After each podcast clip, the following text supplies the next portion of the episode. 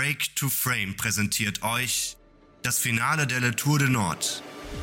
2300 Kilometer von Oslo zum Nordkap. Bis auf die Zähne mit Daune bewaffnet stellen Hendrik und Tobias sich den Naturgewalten Norwegens, machen die Rennräder und Zelte zu ihrem Zuhause und die Kamera zur Leinwand. Herzlich willkommen zum Break to Frame Mini Podcast. Schrägstrich Tourbericht, Schrägstrich Tageszusammenfassung. Ja, der zweite, fünfte. Wir sind so verblieben, dass wir morgens hinter dieser noch unfertigen Klohütte wach geworden sind in unseren Zelten. Die Nacht war von der Wärme her angenehm, aber von der Lautstärke, von der auditiven Kulisse Mhm. Anstrengend. Ne? Ein Phänomen, muss man sagen. Also, Das hat nicht aufgehört mit den Autos da, die vorbeigefahren sind. ja, jetzt will man meinen, ja, könnt ihr euch auch denken an der Europastraße, aber wir fahren ja auch Teile der Europastraße, die wirklich auch tagsüber schon sehr, sehr ruhig sind, ne, wo Mhm. alle 10, 15 Minuten mal ein Auto kommt, aber da war es wirklich sehr, sehr laut und äh, sehr hochfrequent, muss man sagen. Das stimmt. Das stimmt. Das war äh, nicht so schön. Das resultierte dann wirklich in einer sehr unruhigen Nacht bei uns beiden, glaube ich. Ne? Ja. Also effektiv immer mal wieder so eine halbe Stunde, dreiviertel Stunde geschlafen. Dann ist irgendwann um 2 Uhr nachts auch noch jemand mit ja, super lauter Musik vorbeigefahren, auch kurz, da kurz Halt gemacht, ne? Das hat uns ja beide geweckt. Hm. Ja, Learning, wärmetechnisch okay, aber Spotsuche beim nächsten Mal doch ein bisschen verfeinern. Ne? Ja.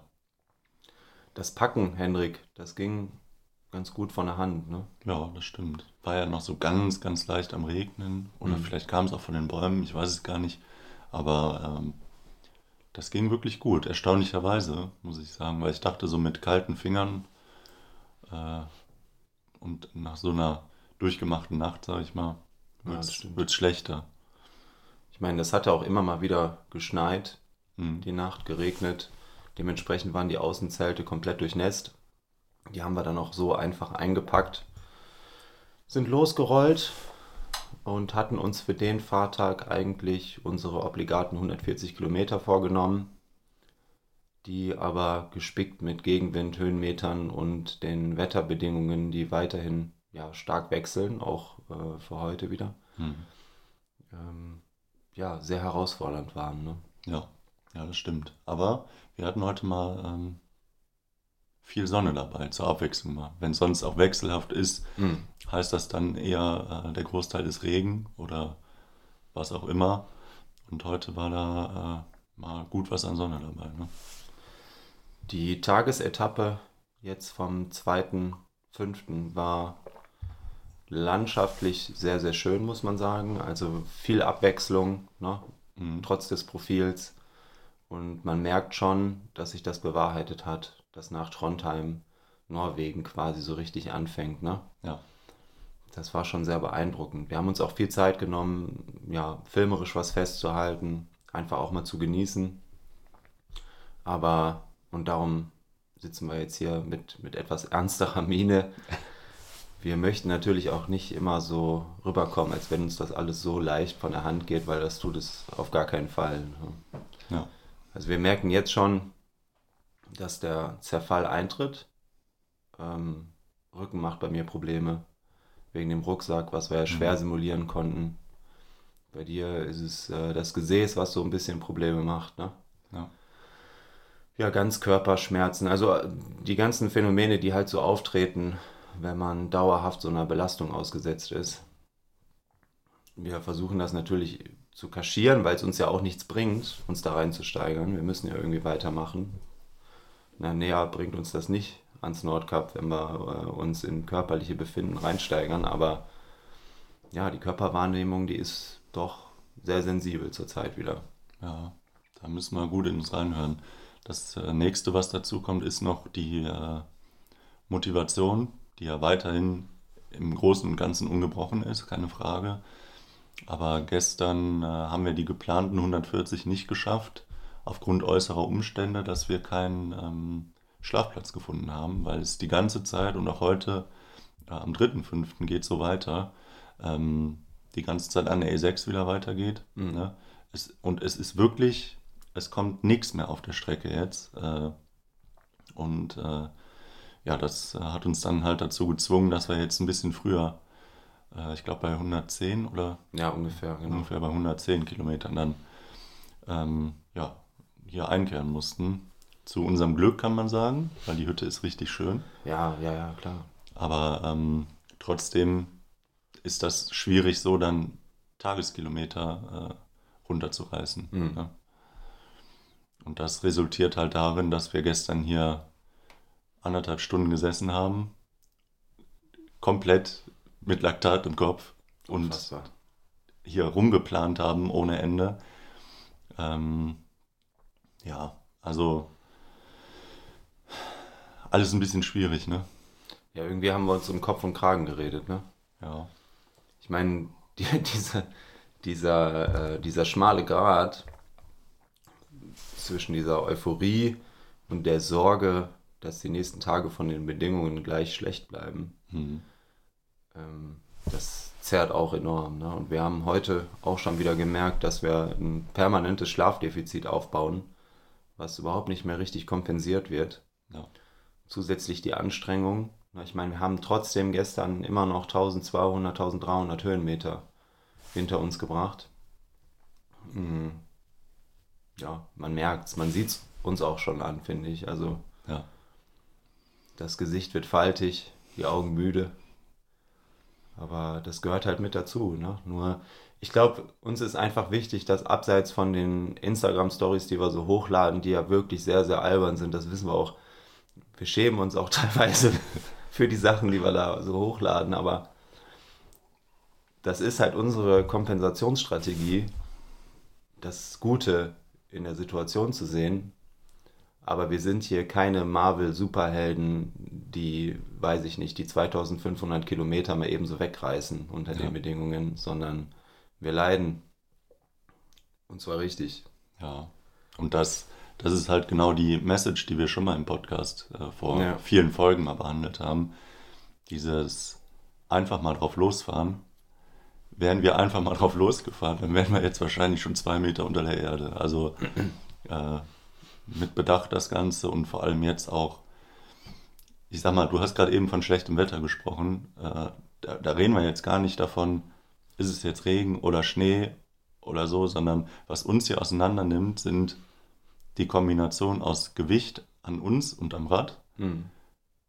Gegenwind als Wettereinflussfaktor Hm. und dann äh, halt die Höhenmeter dazu. Ne? Ja. Aber ganz besonders der Gegenwind, das haben wir ja auch am, ähm, am vierten Fahrtag gemerkt, ne? was das heißt, wenn man mal keinen Gegenwind hat. Ne? ja, ja. Und das ist schon, äh, ja, kann man nicht planen, ist nicht kalkulierbar und nimmt einen hier schon ordentlich mit, muss man sagen. Das stimmt. Retroperspektiv war uns ja klar, dass der oder dass die Gesamtroute über Norwegen natürlich viel, viel anspruchsvoller sein wird als die Schwedenroute zum Nordkap. Das ist ja ein, ein Risiko, was wir ja kalkuliert haben, ne? dass das äh, vom Anspruch natürlich nochmal ein anderes Ausmaß annimmt.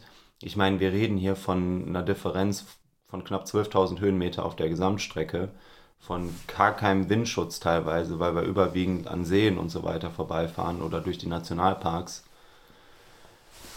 In der Höhe ist der Wind natürlich auch nochmal ein bisschen prominenter. Ne? Also jeder, der den Weg zum Nordkap schon mal unternommen hat und über die Schwedenroute da angekommen ist, ich glaube, das kann man alles nicht vergleichen. Mhm. Äh, möchten wir nicht schmälern, aber das wird uns jetzt gerade bewusst. Ja, wurde uns ja auch gestern bestätigt. Ne? Da Stimmt, war ja stimmt, einer, stimmt. Wir haben Franzosen getroffen, ne? genau, einen Franzosen getroffen, der hat uns gesagt, er hat das äh, letztes Jahr, Mhm. da war noch Covid, hat er das über Schweden gemacht, weil Norwegen wohl so harte ähm, Restriktionen hatte, hatte das über Schweden gemacht und er sagte, alles easy, so. Und das, was wir machen, ist schon heftig, ist schon deutlich schwieriger. Nur die letzten 40 Kilometer vom Nordkap, die haben ihn auseinandergenommen. Ja, wahrscheinlich sind die letzten 40 Kilometer für uns Hügel. Weil wir schon so trainiert sind jetzt, ne? Nee, ich, ich weiß auch nicht. Also diese, das ist gar nicht in Worte zu fassen. Wir, wir haben jetzt auch, wir haben zwei Stunden verpennt jetzt heute Morgen. Ähm, wir nehmen ja jetzt heute am, am 3.5. rückwirkend für gestern auf. Äh, sitzen beim zweiten Kaffee und irgendwie, man ist warm, klar, wir fühlen uns jetzt auch nicht schlecht, aber der Respekt ist auf jeden Fall da, weil gerade auch heute wieder eine enorm anstrengende Etappe ansteht, Tagesetappe, wo am Ende dann auch nochmal 600, 700 Höhenmeter zum Ende des Tages auf uns warten. Und wir haben gestern die ganze Zeit versucht, die wegzuplanen, aber wir, wir können an der Distanz nichts ändern. Ne? Also mhm. Wird immer so bleiben. Tja, Henrik, Ja, und es ist auch immer schwieriger, muss man sagen, sich so zu motivieren. Was heißt immer schwieriger? Das, das baut nicht ab, aber man immer wieder mal scheint so die Gesamtdistanz durch, sage ich mal. Das mhm. ist ja genau das, was man eigentlich nicht zulassen sollte, aber es ist noch ein richtig, richtig ordentlicher Haufen an Kilometern, den wir da vor uns haben ja. und auch an Höhenmetern. Und äh, ja, ist schon, ist schon wirklich, zeitweise ist es wirklich schwierig, sich da selbst zu motivieren und dann äh, darauf zu fokussieren, dass das, dass man, dass man im Moment gerade lebt. Ne? Das stimmt. Das stimmt. Man kann das nicht außer Acht lassen, ne, was noch vor einem liegt. Auch wenn man es nicht machen sollte, lieber kleine Ziele stecken. Ja, so geht es uns gerade.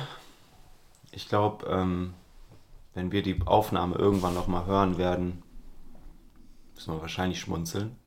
Ja. Aber so fühlen wir uns. Gehen wir noch auf eine Zuhörer, Zuhörerinnenfrage ein, oder? Ja. Während du raussuchst, kann ich ja schon mal eben, oder nochmal eben, viel eher so, Danke sagen an Laura, die uns ja gestern diese Unterkunft äh, mehr oder weniger besorgt hat. Wir haben uns eine rausgesucht, die ähm, äh, nicht zu erreichen war. Ne? Wir vermuten, dass die wahrscheinlich keinen Bestand mehr hat und mussten dann, wie eben schon gesagt, ein bisschen eher jetzt aufhören. Hier haben wir dann angerufen, da geht eine alte Frau dran, 83 Jahre, wie wir dann erfahren stimmt. haben, und hat nur Norwegisch gesprochen. Ja. Und dann haben wir uns zwei Minuten äh, übers Telefon angeschrien. Und dann war es soweit. Dann mussten wir Laura anrufen, weil keiner den anderen verstanden hat. Laura hat das dann alles abgeklärt. Ja, und dann kamen wir dann äh, natürlich hier an und haben schon befürchtet, dass wir hier auch wieder mit Norwegisch bombardiert werden. Und äh, dem war aber zum Glück nicht so. Also vielen Dank nochmal an Laura, das, äh, das ist so viel wert. Ja, danke schön. Merken wir jedes Mal. Und auch, dass, dass du so präsent bist, da jedes Mal für uns. Wir hatten gestern kurzfristig das Gefühl, dass wir hier gar nichts selber organisiert haben. da haben wir noch einen kleinen Einspieler von der Ankunft hier bei der Unterkunft. Ich glaube, das machen wir mal eben vor der Zuhörerfrage.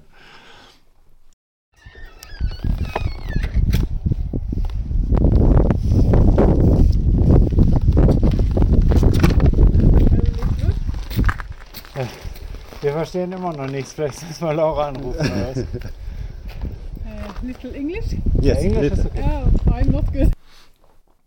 Ja, das war der kleine Einblick. Also man hört schon, das Laktat-Englisch ist auf jeden Fall am Start gewesen gestern Abend. Ja, äh, gehen wir nochmal auf eine Frage ein. Die Nicole hatte nochmal gefragt oder noch eine Frage gestellt wie es den Rädern, Bremsen, Schaltung etc. geht. Was können wir dazu sagen? Also wir haben, ich glaube, drei Viertel der einen Wachstube mhm. schon aufgebraucht, weil hier sehr viel feiner Staub auf den Straßen ist, aufgrund von Streu, Gut und äh, ja, Nässe ja. etc. Ne? Also da müssen wir regelmäßig überprüfen und mal gucken, die knarzen schon ganz gut. Vor allem der Antrieb. Ne? Ja. Den Rädern an sich, die sind glücklich, glaube ich. Ne? Ist ja genau deren Metier. Ja. Die Bremsen äh, halten gut durch, ne? oder geht es dir da anders? Hast du da Nö, irgendwie das Gefühl? Nö, ich bremse ja auch nicht. Ja. Also. Achso. ähm, nee, aber äh, das, das hält schon alles ziemlich gut durch, muss man sagen. Ne? Man will es gar nicht aussprechen, Dürfen aber nicht, ne? ähm, da, da machen wir uns im Moment am wenigsten Sorgen drum.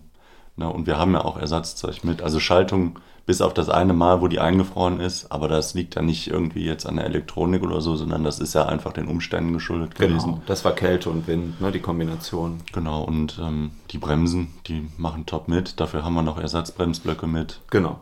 Also wir haben Ersatzbremsblöcke mit und wir haben jeweils so zweimal, wie viel Milliliter sind das? 15. 15 Milliliter äh, Squirt, also Kettenwachs dabei.